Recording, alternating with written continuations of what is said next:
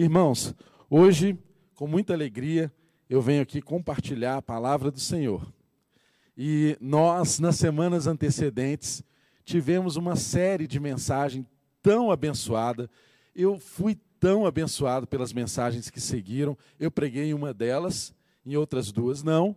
E fui muito, muito abençoado pelos pregadores que vieram trazer a palavra aqui. Nós estudamos sobre a quarentena de Jesus o texto lá de Mateus que mostra a tentação de Jesus e trouxemos cada detalhe daquelas tentações para a realidade das nossas vidas, segundo nos ensina as Escrituras, a palavra de Deus. E hoje nós vamos dar sequência aos nossos estudos bíblicos, à pregação da mensagem do Evangelho, agora com uma nova série que nós inauguramos nós vamos falar a partir de hoje acerca das parábolas do reino. As parábolas do reino. Então, fique ligado conosco, sempre nos acompanhando. Toda semana teremos aqui um ensino maravilhoso acerca das parábolas do reino. E as parábolas, irmãos, todos nós sabemos que era uma das formas prediletas do nosso Senhor Jesus de ensinar. Jesus sempre foi um grande mestre. Ele foi um grande professor. Ele sempre ensinava as pessoas e as ensinava dentro do contexto social delas. Ele caminhava no meio das pessoas. Jesus tinha o cheiro das suas ovelhas. E é tão interessante nós observarmos que ele tinha ah, o hábito de ensinar as pessoas através das parábolas. E é sobre isso que nós queremos falar aqui.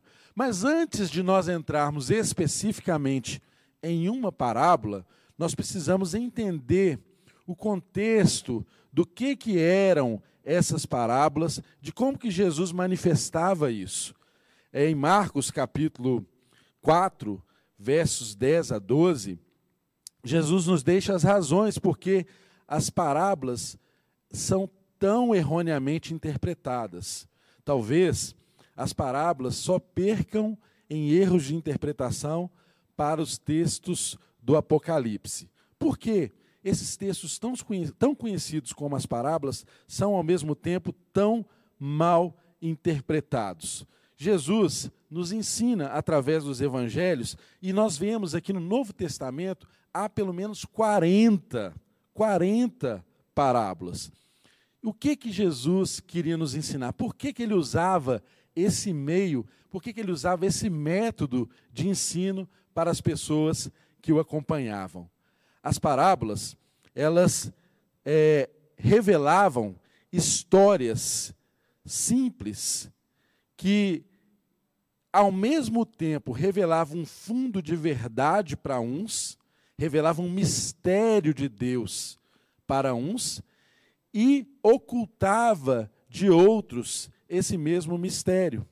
É tão interessante a gente ver essa natureza dúplice que havia no conteúdo da parábola. O texto, o evangelho nos mostra isso de uma maneira muito clara que algumas pessoas ouviam as parábolas e entendiam exatamente o que Jesus estava ensinando, porque ele pegava os elementos, o contexto, a história contextualizada com a realidade daquelas pessoas mas outros que tinham o coração endurecido.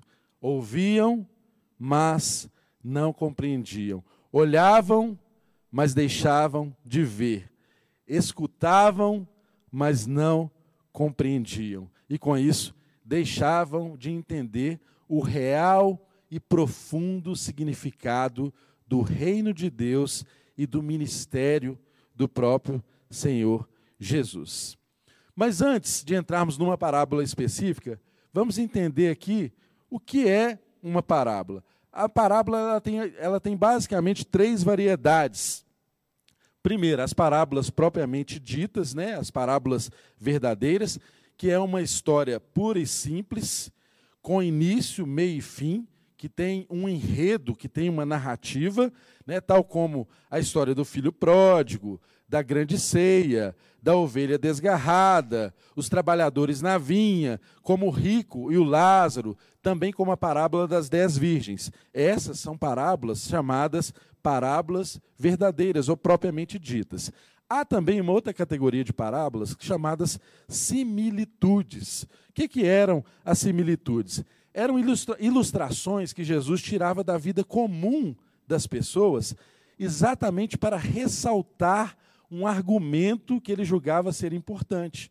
Ele pegava situações comuns da vida diária das pessoas e fazia semelhanças para que ele ressaltasse um argumento, um ensino que ele queria trazer acerca do reino de Deus. E nós vemos essa característica na parábola que trata do fermento na massa, a parábola que trata do semeador, do grão de mostarda, porque todas elas mostram sempre um significado que é verdadeiro. Né?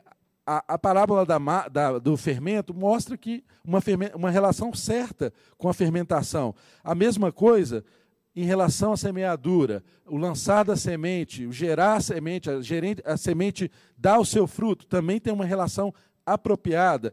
De igual modo também o grão de mostarda. Tem uma verdade, e Jesus usa aquele argumento com fundo verdadeiro em uma relação chamada aqui de similitudes. Há também outro terceiro tipo de parábola que são os ditos parabólicos. Os ditos parabólicos, nós temos aqui um exemplo, como quando Jesus disse para os seus discípulos: Vós sois o sal da terra, vós sois a luz do mundo. Apesar de parecer semelhante a uma similitude, na verdade, esses ditos parabólicos, eles funcionam como verdadeiras metáforas. Eles têm a relação entre o termo que ele quer usar para ensinar com o elemento que ele utilizou. Ou seja, quando ele diz vós sois o sal da terra, ele está querendo dizer aos discípulos que eles tinham algumas propriedades que aquelas pessoas naquele contexto entendiam muito claramente sobre o sal. Talvez eu e você hoje, quando falamos de sal, entendemos o sal apenas como um tempero, apenas como algo que dá gosto. Mas para aquelas pessoas, naquela circunstância, não. Entendam que naquela circunstância não existia geladeira, não existia energia elétrica. O sal era usado para conservar os alimentos. O sal era um elemento essencial. O sal evitava o apodrecimento, o perecimento das coisas. E Jesus estava dizendo para os seus discípulos, nessa metáfora, exatamente isso. Vocês são o sal da terra. Ou seja, a vida de vocês, a manifestação da vida de vocês em mim, faz com que esse processo de deterioração, esse processo de apodrecimento da sociedade seja paralisado, tal como o sal evita que um alimento se estrague, ou pelo menos o conserva por mais tempo. De igual modo, quando ele diz: Vós sois a luz do mundo ele está dizendo para os seus discípulos, através de uma metáfora, que eles iluminam, eles levam a luz, que o Evangelho, através da vida deles, ilumina onde eles estão. A vida deles deveria, então, manifestar essa realidade. Mas é interessante nós pensarmos, primeiro, como que as parábolas funcionam. Elas vão ilustrar um ensino, elas vão revelar uma verdade, mas há algo muito importante ao percebermos todas as parábolas, e nós vamos estudar algumas daqui para frente. Sempre é importante você entender isso. Preste bem atenção.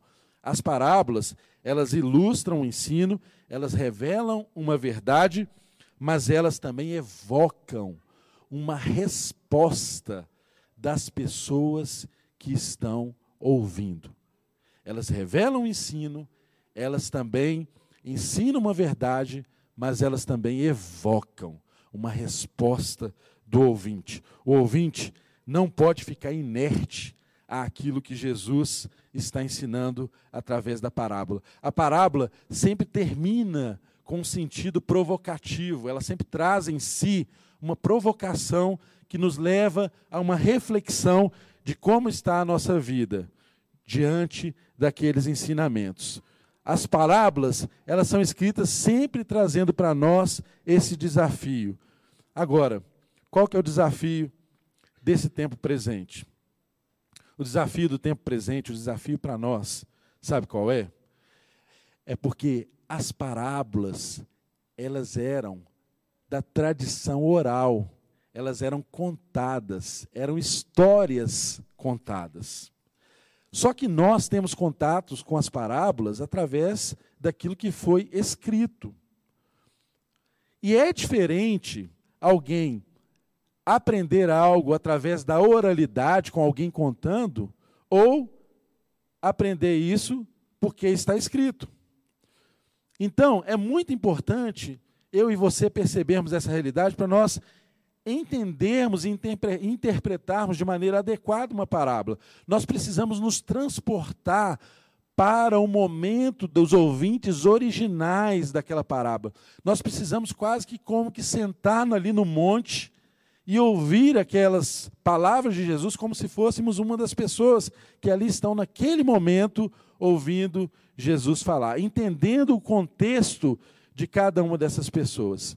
E funciona mais ou menos como uma piada.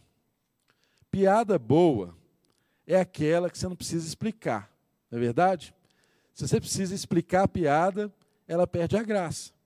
E para as pessoas entenderem uma piada, o que, que elas precisam? Basicamente, elas precisam entender quais são os pontos de referência daquela piada, e o mesmo funciona para a parábola, e ela precisa entender também qual que é a virada da história, qual que é a lição, qual que é a moral daquela história.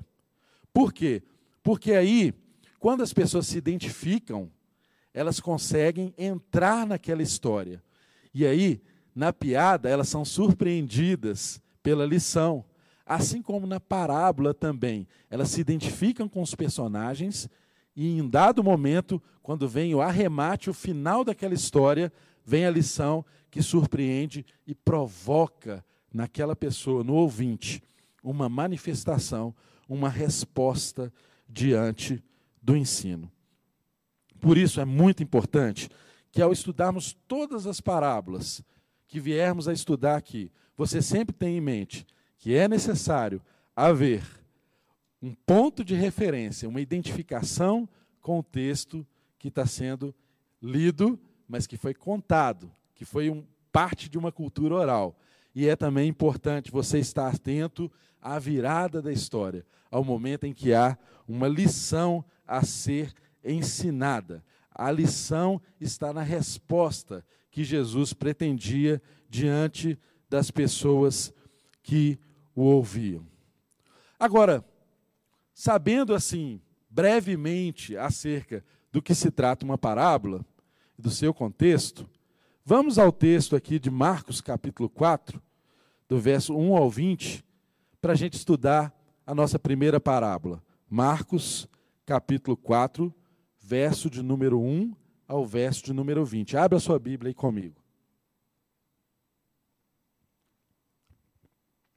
Marcos, Evangelho de Marcos, capítulo 4. Vamos ler do verso 1 até o verso de número 20.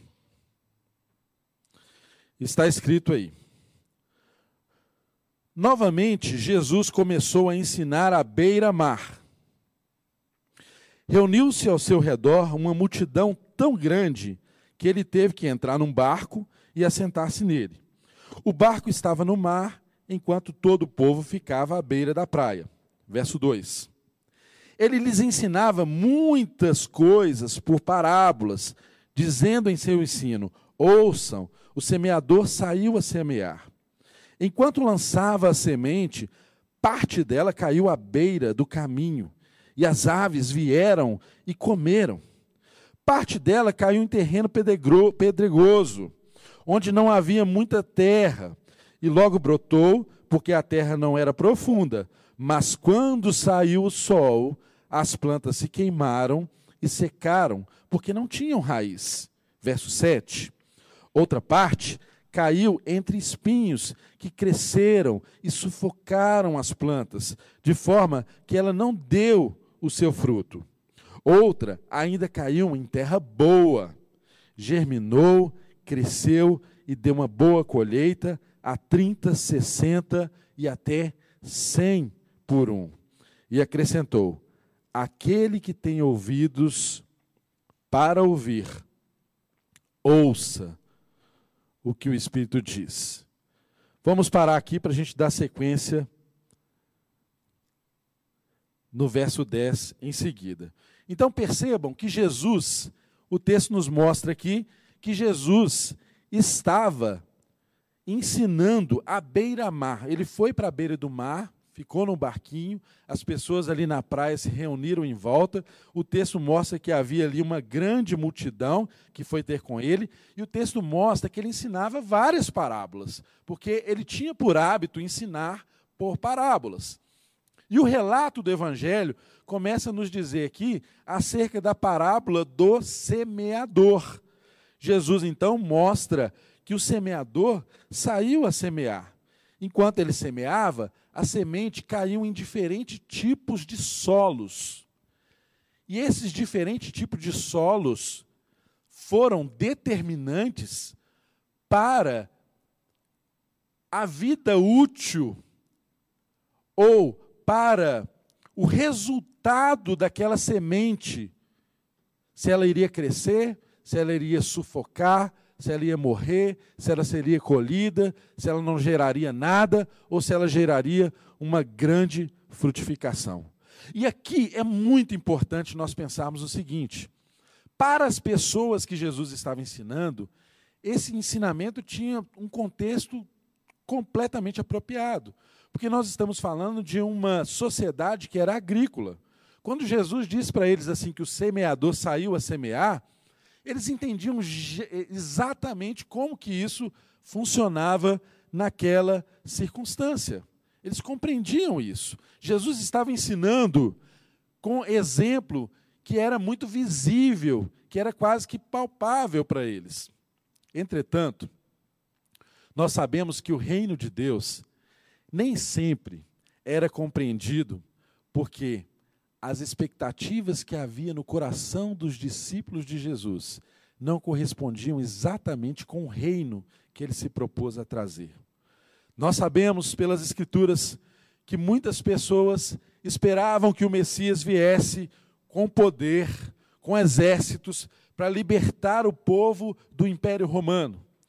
E essas expectativas, de alguma forma, estavam sendo frustradas, porque o ministério de Jesus estava acontecendo, o Messias estava ali, mas eles ainda não haviam percebido o reino dessa terra, deste mundo, sendo subjugado. E percebam, irmãos, que essa era uma realidade muito presente na vida até dos discípulos, daqueles mais próximos de Jesus. Eles tinham dificuldade de compreender qual é o reino que Deus havia vindo estabelecer. Jesus ensinou o tempo inteiro que o reino dele não era o reino deste mundo, mas isso parece que estava bloqueado na mente das pessoas e elas não compreendiam porque guardavam em seu coração uma expectativa inapropriada, inadequada, equivocada acerca do reino de Deus. Quantas vezes isso não acontece conosco? Quantas vezes nós somos bloqueados de compreender as verdades do reino por causa das nossas compreensões prévias, por causa das nossas preconcepções, porque nós não nos abrimos para que o ensino simples de Jesus alcance as nossas vidas, alcance os nossos corações e seja compreendido. Evangelho é para ser compreendido por gente simples. Evangelho é compreendido por aqueles que são chamados para ser igreja. Por isso que a parábola é contada dessa forma. E nós vamos aprender isso na sequência dos versos. Acompanhe comigo aqui, ó, capítulo 4, a partir do verso de número 10. Olha o que aconteceu. Quando ele ficou sozinho, os doze e os outros que estavam ao seu redor lhe fizeram perguntas acerca das parábolas. E lhes disse: A vocês foi dado o mistério do reino de Deus, mas aos que estão fora, tudo é dito por parábolas, a fim de que, ainda que vejam, não percebam, ainda que ouçam, não entendam. De outro modo, poderiam converter-se e ser perdoados. Verso 13. Então Jesus lhes perguntou: Vocês não entenderam essa parábola? Como então compreenderão todas as outras? O semeador semeia a palavra. Algumas pessoas são como a semente à beira do caminho, onde a palavra é semeada. Logo que ouvem, Satanás vem e retira a palavra nelas semeadas. Verso 16: Outras, como a semente lançada em terra pedregoso, ouvem a palavra e logo a recebem com alegria. Todavia, visto que não têm raiz em si mesmas, permanecem por pouco tempo, quando surge alguma tribulação ou perseguição por causa da palavra, logo a abandonam. Verso 18: Outras ainda, como a semente lançada entre os espinhos, ouvem a palavra, mas quando chegam as preocupações dessa vida, o engano das riquezas e os anseios por outras coisas sufocam a palavra, transformando-a em infrutífera. Outras são como as sementes lançadas em boa terra ouvem a palavra, aceitam-na e dão a ela uma colheita de 30, 60 e até 100 por um. Percebam aqui, meu querido irmão, que a partir do verso de número 10, Jesus começa a explicar uma das parábolas que ele havia ensinado há pouco tempo para aquela multidão, onde certamente também estavam presentes os seus discípulos mas agora eles esperam quando ele ficou sozinho. Estava ali os doze, mais alguns ao redor dele, e começaram a fazer perguntas a Jesus acerca da parábola, especificamente a parábola do semeador. Ora, eu disse há pouco tempo atrás que uma piada que precisa ser explicada, ela perde a graça. Mas eu quero dizer algo mais. Nesse contexto aqui, os discípulos não entenderam a parábola quando ela foi ensinada e pediram a Jesus para explicá-la. Mesmo que não entendendo a parábola, tal como não entendendo a piada. Ainda assim, é melhor a gente entender a piada depois, para compreender a razão dos risos, do que a gente ficar sem qualquer compreensão. E Jesus se condoendo da obscuridade que havia nos olhos daqueles homens, daquelas pessoas que andavam com ele, que estavam com ele o tempo inteiro, mas não compreendiam o reino dos céus, não compreendiam o evangelho. Ele então se propôs a explicar o que ele acabava de ensinar. Os ensinos de Jesus eram quase como que desenhos, eram muito claros, mas ele se propôs e começou a explicar aqui no verso de número 10, acerca dessa parábola. E aqui tem algumas questões muito importantes que diz respeito a mim e a você, que precisam ser claramente compreendidas.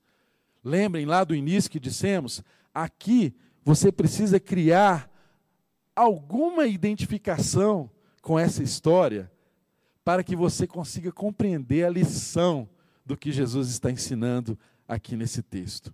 Se não houver identificação com essa história, não há qualquer possibilidade de compreender a lição.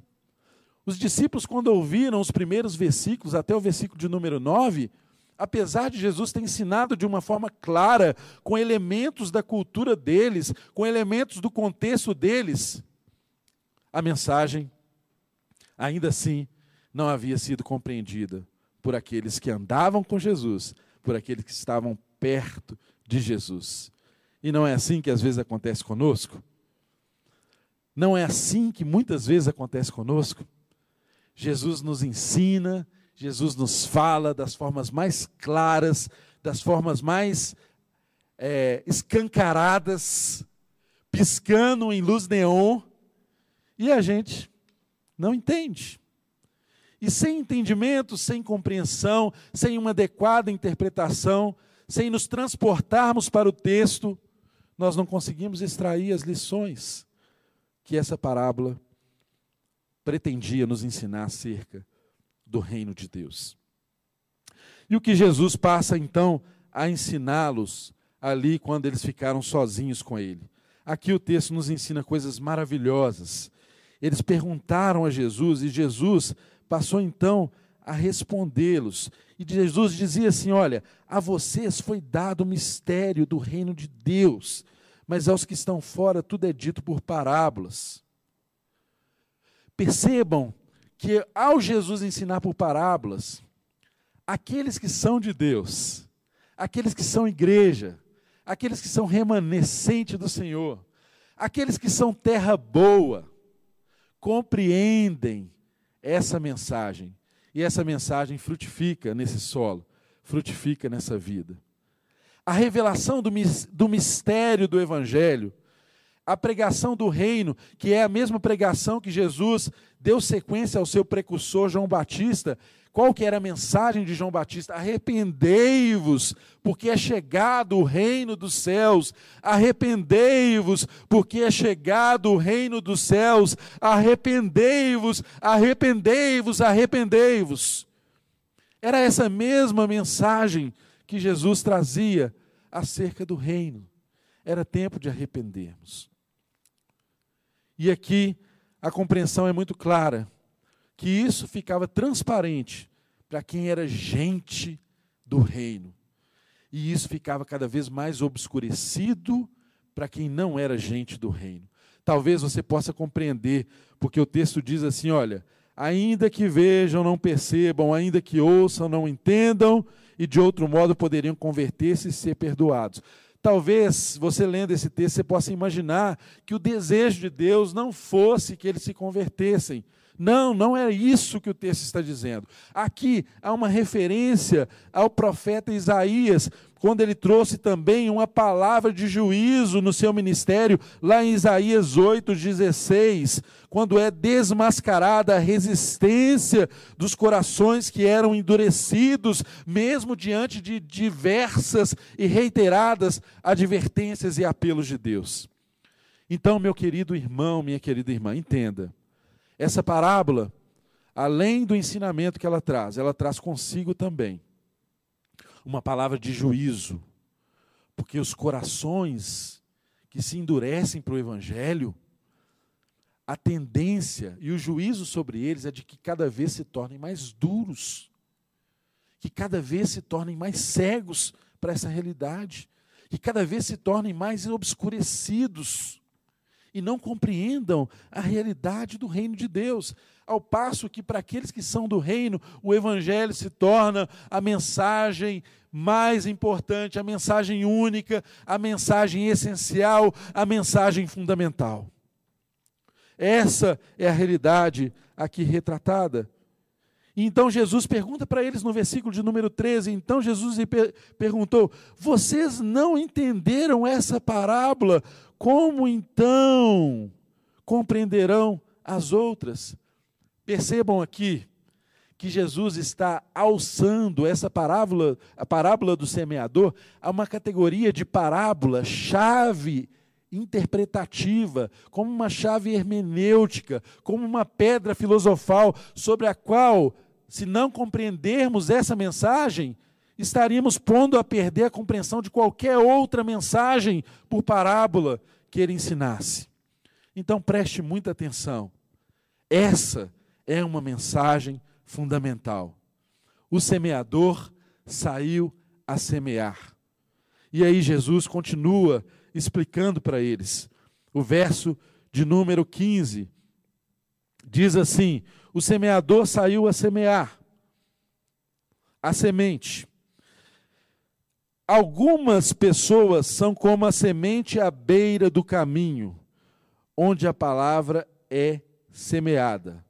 Logo que a ouvem, vem e retira nelas, Satanás vem e retira a palavra nelas semeada. Então Jesus começa aqui a identificar, a criar as identificações para os seus ouvintes compreenderem a realidade, compreenderem a realidade do reino. E a primeira identificação que ele cria aqui é qual? É que o semeador saiu a semear. Quem era o semeador aqui no caso? Era o próprio Jesus, lançando a semente. E nós sabemos que essa mesma missão foi transportada a cada um de nós, que somos mensageiros do Evangelho. Nesse momento, enquanto estou proferindo essas palavras, eu tenho plena consciência do meu chamado, eu tenho plena convicção de que eu estou nesse tempo da história fazendo algo que pode produzir uma transformação eterna na vida das pessoas que ouvem essa palavra. Não por mim, mas pelo poder do Espírito Santo que atua e que continua sendo a boa semente lançada sobre nossas vidas, que pode produzir o verdadeiro e real fruto que Deus espera de nós. Então, a parábola nos ensina aqui que o semeador, Jesus, saiu então a semear, mas ele encontrou diversos tipos de solos, diversos tipos de pessoas, diversos tipos de gente. Essa é uma realidade que existe nos dias atuais. Gente continua sendo gente do mesmo jeito desde o Éden.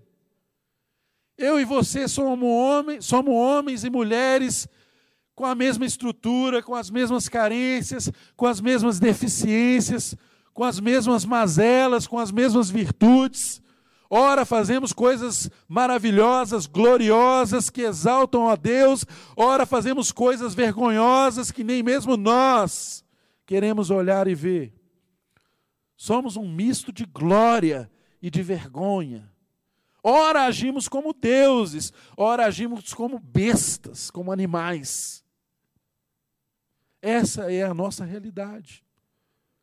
E ele expressa isso primeiramente sobre um tipo de terreno ou um tipo de pessoa, que ele diz aqui, algumas pessoas são como sementes à beira do caminho, onde a palavra é semeada. Logo que ouvem, Satanás vem e retira e leva aquela semente. Percebam que na mente daqueles homens era fácil visualizar como que era um semeador caminhando e semeando e as sementes caindo à beira do caminho. Talvez para mim e para você seja difícil compreender isso, porque quando nós vemos hoje as, semente, as sementes sendo lançadas, nós vemos o campo com aquelas máquinas poderosas, né? todas computadorizadas, algumas não precisam nem de, de, motorista guiando, elas vão fazendo suco na terra, semeando ao mesmo tempo, a terra é preparada, o solo é corrigido. E a semente sempre é lançada em um lugar onde ela vai produzir, produzir, tem alta produtividade. Mas não. Na parábola, você tem que se transportar para o contexto histórico das pessoas que ouviram naquele momento. E como que era a Palestina naquela circunstância? Era uma terra agrícola. As pessoas faziam suco na terra, colocavam uma bolsa do lado com a semente e iam lançando pelo caminho. Elas não tinham condição de discernir se embaixo daquele solo que tinha uma terra superficial por cima, se havia ali embaixo uma rocha, um pedregulho, algo que impediria a semente de crescer. Elas não conseguiam discernir se onde a semente estava sendo lançada havia espinhos, abrolhos que cresceriam junto com ela e a sufocariam. Elas não conseguiriam sempre perceber se ao lançarem as sementes elas estavam caindo verdadeiramente no sulco que foi marcado pelo arado da terra, exatamente para que a semente caísse no lugar certo. E sementes caíam fora do lugar. Sementes caíam em terra à margem do caminho. E assim, as aves do céu, representando aqui Satanás, o diabo, quando percebiam uma semente lançada, caindo à margem, ele ia lá e comia. Aquela semente não tinha chance de produzir o seu fruto. Como isso acontece na minha vida e na sua vida? Que tipo de semente sou eu? Que tipo de semente é você?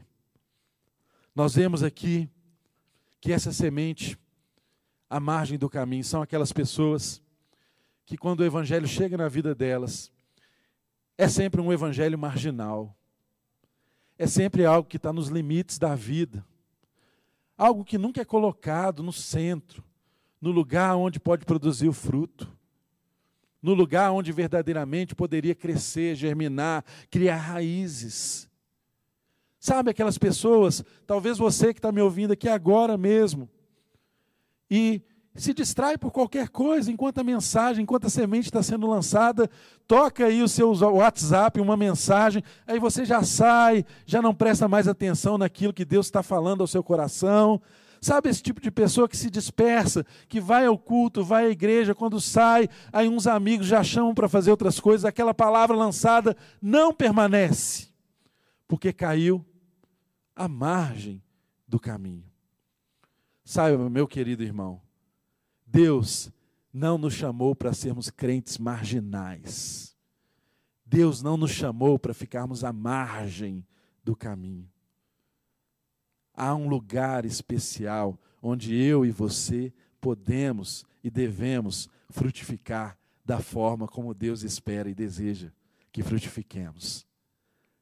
É muito importante você perceber que tipo de gente é esse sempre encostam a palavra de Deus num lugar de pouca relevância, de pouco significado. E aí, essa semente não tem a chance de cair na terra, morrer e gerar o fruto, de brotar e gerar o fruto. Nunca, nunca, nunca vai frutificar. É o tipo de semente que cai à beira do caminho. Essas sementes, Satanás sempre via e comia. Essa semente é aquela que é lançada na vida de uma pessoa, que quando ela acabou de ouvir a palavra, ela saiu do ambiente, ela já esquece tudo. É como se nada tivesse sido ensinado, como se nada tivesse sido ministrado. Mas Jesus também fala de um outro tipo de pessoa, um outro tipo de terra, um outro tipo de solo. E ele diz assim: Verso 16: Outras, como a semente lançada em um terreno pedregoso, ouvem a palavra e logo a recebem com alegria. Todavia, visto que não tem raiz em si mesmas, permanece por pouco tempo. Quando surge alguma tribulação ou perseguição por causa da palavra, logo a abandonam sementes lançadas em solos rochosos. Percebam que o semeador lançava essa semente em um solo que tinha uma terra, sim, a rocha estava embaixo, havia uma terra superficial por cima. Não era possível a quem semeava perceber que embaixo daquele solo havia rocha, havia pedregulhos. Aparentemente era tudo terra boa mas por baixo havia pedregulho. Por baixo não havia condições para que a raiz se aprofundasse e se fixasse. Havia um solo rochoso que impedia que aquela pessoa tivesse fixações. Que tipo de gente é esse? O texto diz que elas recebem o evangelho com alegria. Já perceberam aquelas pessoas que, quando ouvem uma palavra de Deus, falam: Isso é tudo que eu precisava ouvir. Que palavra maravilhosa, que palavra transformadora. Aí ela sai parecendo que vai ganhar o mundo, que vai transformar o mundo inteiro, evangelizar o mundo inteiro em uma semana. Ela sai toda empolgada, com muita alegria. Mas isso dura pouco. Por quê? Porque a terra é superficial e plantas não crescem em terrenos superficiais. Plantas que permanecem precisam criar raízes. A raiz precisa alcançar lugares profundos para se alimentar. E essas pessoas estão por aí. Aparentemente, converteram. Aí você vê, uma semana, um mês, dois meses, tudo alegria, uhul, tá junto em tudo. Mas quando vem o sol, aquela semente que o texto diz que ela até brota rápido, né? Ela até brota rápido porque ela está em solo raso.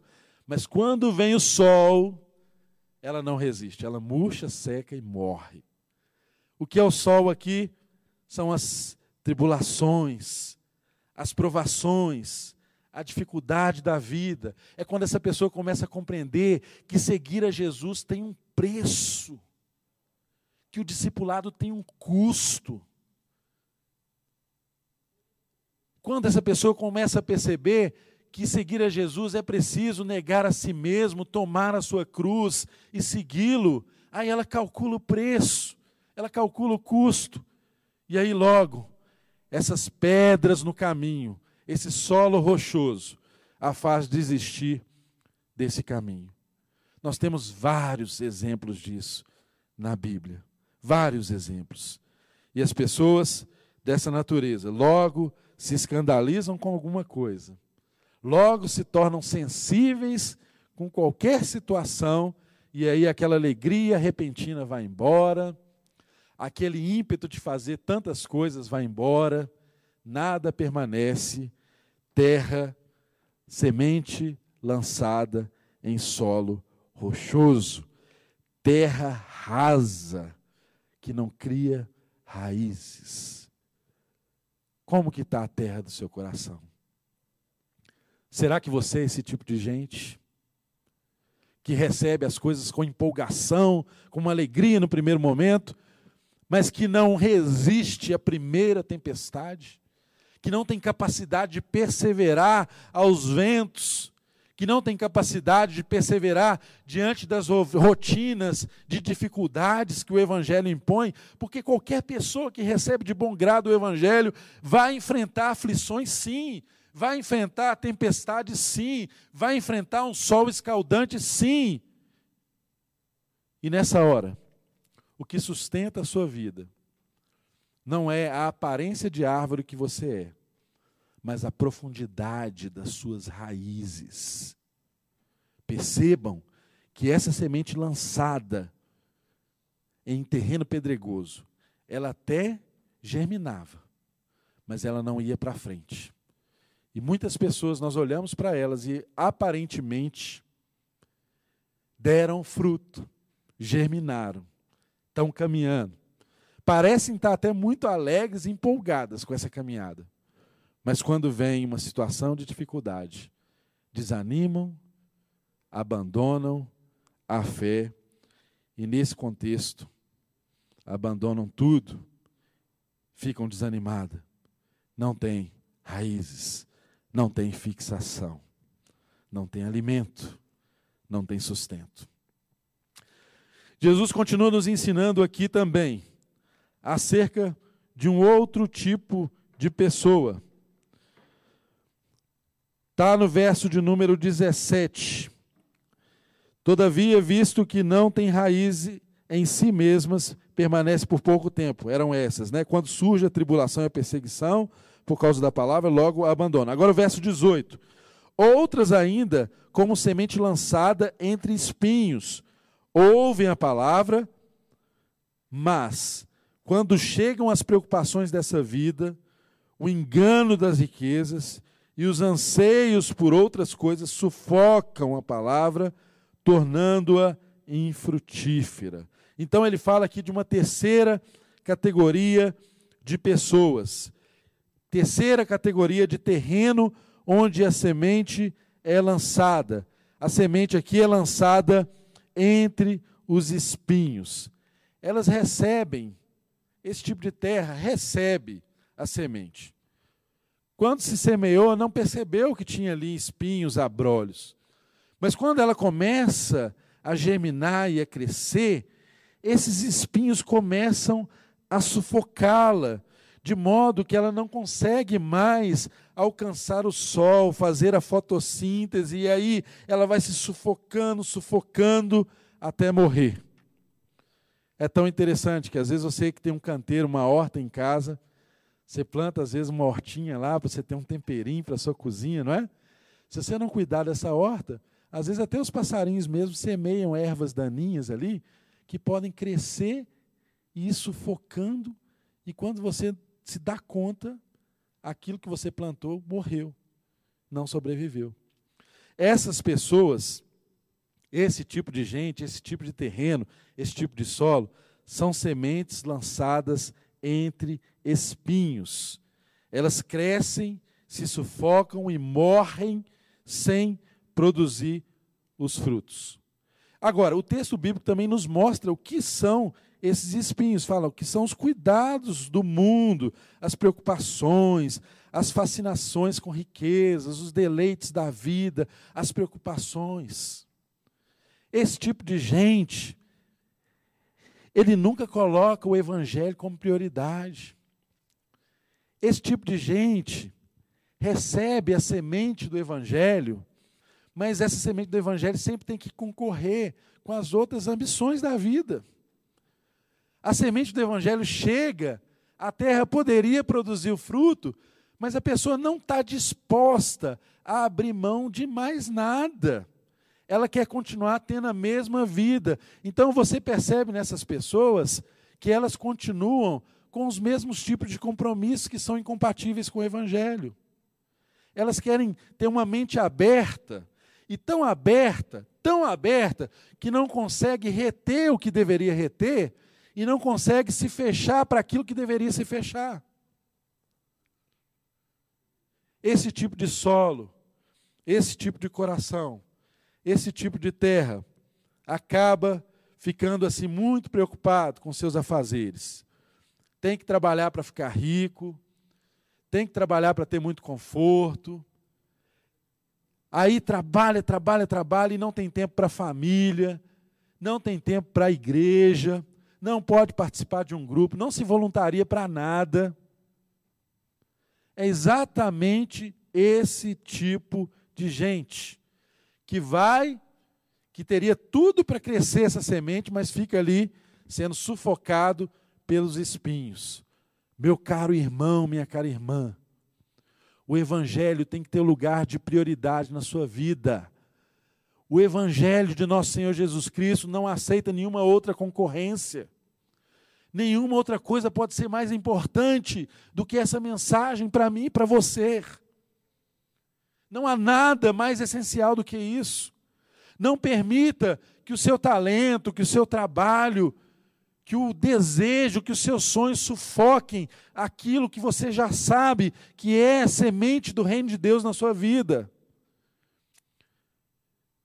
E tal como está aqui escrito na palavra, quem tem ouvidos, ouça o que o Espírito diz à igreja. Se você é igreja, você ouve nessa hora, sem qualquer impedimento, aquilo que o Espírito Santo de Deus fala ao seu coração. Você sabe aquilo que tem sufocado a sua vida. Você sabe aquilo que tem te tirado do caminho. Você sabe aquilo que não te permite produzir o fruto que Deus espera da sua vida. Esse é o tipo de terra que muitas vezes acabam em uma vida infrutífera, em uma vida que abandona o Evangelho, em uma vida que forma esse exército de desigrejados que nós temos aí fora. Tantas pessoas que conheceram a boa semente e foram sufocadas por tantos cuidados da vida. É claro, nós somos responsáveis por várias coisas na nossa vida. Nós não deveremos ser descuidados das coisas que estão ao nosso dever. Mas nós não podemos fazer com que nenhuma dessas coisas se tornem maior do que o Evangelho em nossas vidas. Ouça o que o Espírito de Deus fala com você nessa manhã. Talvez você tenha andado aí sufocado, porque Deus já tem falado ao seu coração aquilo que você deve dedicar à sua vida, aquilo em que você emprega o seu tempo, como você administra os seus recursos, os seus bens, o seu dinheiro, que na verdade não é seu, recursos que não são seus, que são de Deus, que você é um mordomo, e tudo, tudo isso que Deus colocou na sua dispensa, te fez como dispenseiro, é como se isso tivesse agora te sufocando. Imagina você morrer dentro de uma dispensa, sufocado por alimentos. Ou seja, você tinha tudo para viver bem se as coisas fossem dosadas da forma certa. Mas você escolhe não olhar para aquilo que deve olhar. Despreza o Evangelho e pauta a sua vida em torno dos seus desejos, dos seus sonhos, dos seus objetivos pessoais. E isso tem te sufocado e te feito perder o sentido de toda a vida, apesar de ter ganhado o mundo inteiro e tantas coisas. Prosperidade nenhuma é prosperidade se isso não reverberar e não resultar em você ter tempo para sua família, para os seus filhos, para sua esposa, para o ministério, para o exercício do dom que Deus colocou na sua vida. Isso não é ser próspero. Isso é loucura. Loucura. Loucos, essa noite pedirão a sua alma. Não fica correndo atrás do vento, não. Não queira construir impérios para se garantir. Entregue seu caminho Senhor e viva conforme Ele já tem falado ao seu coração. O texto, para finalizar, ele continua dizendo aqui no verso de número 20. Outras pessoas são como a semente lançada em boa terra. Ouvem a palavra, aceitam-na e dão uma colheita de 30, 60 e até 100 por um. Olha que maravilha. A mesma semente é lançada em todos esses tipos de terreno, em todo esse tipo de solo. O mesmo semeador lança semente em todos esses solos, a mesma semente é lançada em todos esses solos. Mas percebam que há um papel fundamental nessa terra que recebe a semente. E essa última ilustração aqui da parábola fala de uma terra chamada terra boa. É essa terra que deve ser o meu coração, o seu coração, aqueles que ouvem com sinceridade, aqueles que compreendem, que perseveram na palavra, esses que têm em Jesus a rocha eterna das suas vidas, esses que não abrem mão do Evangelho, esses que tomam prejuízo por causa do Evangelho, esses que querem viver a vontade de Deus nessa terra e compreendem que o maior valor que há nessa terra é viver uma vida segundo a vontade de Deus, é estar no centro da vontade de Deus, esse é o melhor lugar de estarmos. Essa é a semente que cai numa terra boa.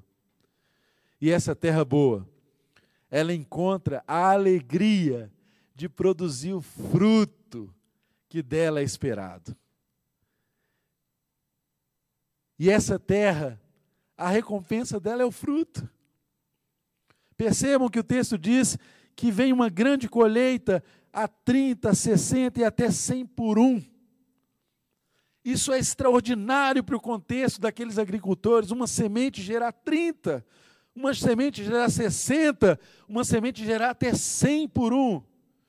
Percebam, queridos, terra boa, com semente lançada em terra boa, produz quantidades diferentes, mas não importa se é 30, se é 60 ou se é 100. O que importa é que está produzindo, a vida está se manifestando. O projeto de Deus está se cumprindo. É terra boa, gente boa do Senhor, aperfeiçoado, transformado, dia após dia. Não estamos falando de gente perfeita, não. Estamos falando de gente que recebe de bom grado, fala: Senhor, eu quero que meu coração seja terra boa, eu quero que a minha vida seja pautada pautada no Evangelho. Eu quero que a Sua verdade seja a única verdade da minha vida. Senhor, eu recebo o Teu Evangelho como a verdade absoluta, com a qual não há nenhuma concorrência na minha vida. Senhor, eu recebo o Evangelho e não permito que nada, nada, nada que seja acessório em minha vida venha sufocar as verdades que o Senhor diz a meu respeito, as verdades que o Senhor diz a respeito respeito do seu reino na minha vida. Deus, eu quero que nada, nada, absolutamente nada, me coloque à margem do caminho, nada me coloque como uma semente pronta a ser devorada pelos pássaros, pelo diabo, por aquele que está à espreita, percebendo a semente lançada fora do caminho. Deus, eu não quero eu não desejo ser essa, essa semente lançada sobre pedregulhos essa semente que não cria raízes, terra rasa, superficial, que não cria profundidade, que não se fixa, que não assume compromissos, que não permanece, que sempre vai logo embora, que recebe tudo com alegria, mas essa alegria logo passa. Deus, eu não quero isso para a minha vida. Deus, eu desejo ser terra boa do Senhor. Eu desejo ser terra onde a semente chegue e encontre um solo encharcado pelo teu Espírito Santo. Eu desejo ser a semente e a terra que recebe a semente, em que há ali um trabalho para que a semente produza o seu fruto no devido tempo. E aí, é o Senhor que vai determinar se é a 30 por um, se é a 60 por um se é a cem por um. Saiba, querido, que esse texto nos ensina muito. A semente deve ser lançada. Eu quero dar um rápido testemunho para você. Quando eu era criança, eu tinha sete anos de idade, menos que isso, até cinco aninhos, na casa da minha avó. Todo sábado, três horas da tarde, ela abria a casa dela e duas irmãs da igreja, da igreja batista que minha avó frequentava. Essas irmãs, Sirlene e Simone, eu ainda lembro o nome delas. Elas iam lá no sábado, três horas da tarde, num sol escaldante, receber a molecada toda na casa da minha avó e ali elas ensinavam as primeiras lições que eu lembro do Evangelho, as histórias bíblicas. Muita gente ia lá por causa do pirulito que elas distribuíam no final da reunião. Mas a palavra era ministrada, a gente coloria os personagens bíblicos, a gente ouvia as histórias. Aquelas mulheres se dispuseram a entregar o melhor dos seus dias. Eu lembro que naquela ocasião elas deviam ser moças assim jovens, de 18, 20 anos. A minha avó, uma senhora idosa, que abria mão da sua casa, muita gente, não fazia questão de nada, porque o evangelho estava sendo lançado ali. Eu não sei. A minha avó não está aqui hoje para ver o resultado dessa semente lançada em minha vida. Aquelas jovens, aquelas moças que ensinaram por anos a fio ali na sala da minha avó, não sei se elas por onde elas andam, onde elas estão, mas um fato é que a semente foi lançada e a semente encontrou terras. E essa semente, eu posso testemunhar que ela frutificou na minha vida. Então, querido, não se esqueça. Hoje, eu e você semeamos também essa boa semente. Eu e você, além de sermos terra boa para essa semente, precisamos ter a consciência de que temos a, a grata missão de, num tempo como esse, colocar diante de nós um espelho e verificar quem sou eu diante dessa parábola que tipo de pessoa eu sou, que tipo de coração, que tipo de terra eu sou, porque a resposta a isso tem implicações eternas para mim e para você e para tantos outros que vêm atrás de você, que talvez você mesmo não verá o fruto que foi produzido, mas certamente no tempo devido a semente brota, germina e produz a 30, a 60 e a 100 por um. Que Deus te abençoe nesse tempo. Que você possa, de fato, pedir a Deus para regar a terra do seu coração. Porque nós cremos, eu creio, que esse mesmo Deus que lança a semente é capaz de arrancar aquela semente do meio do caminho e colocar no lugar certo tirar você dessa vida marginal. Esse mesmo Deus que lança a semente é capaz de arrancar todos os pedregulhos que têm impedido você de criar raízes e ter uma vida consistente diante de Deus. Eu creio que esse mesmo Deus que lança a semente é capaz, sim, de arrancar os espinhos, os abrolhos, as confusões, as questões da vida que têm te impedido de seguir e viver a realidade daquilo que Deus tem planejado e desejado para você. E eu sei que esse mesmo Deus, nesse dia que se chama hoje, diz para você que você pode sim ser uma terra boa, que recebe a semente de bom grado e produz o resultado que o reino espera de você. Que Deus te abençoe. Em nome de Jesus. Acompanhe conosco, que nós temos um vídeo para finalizar essa mensagem. Que Deus te abençoe, em nome de Jesus.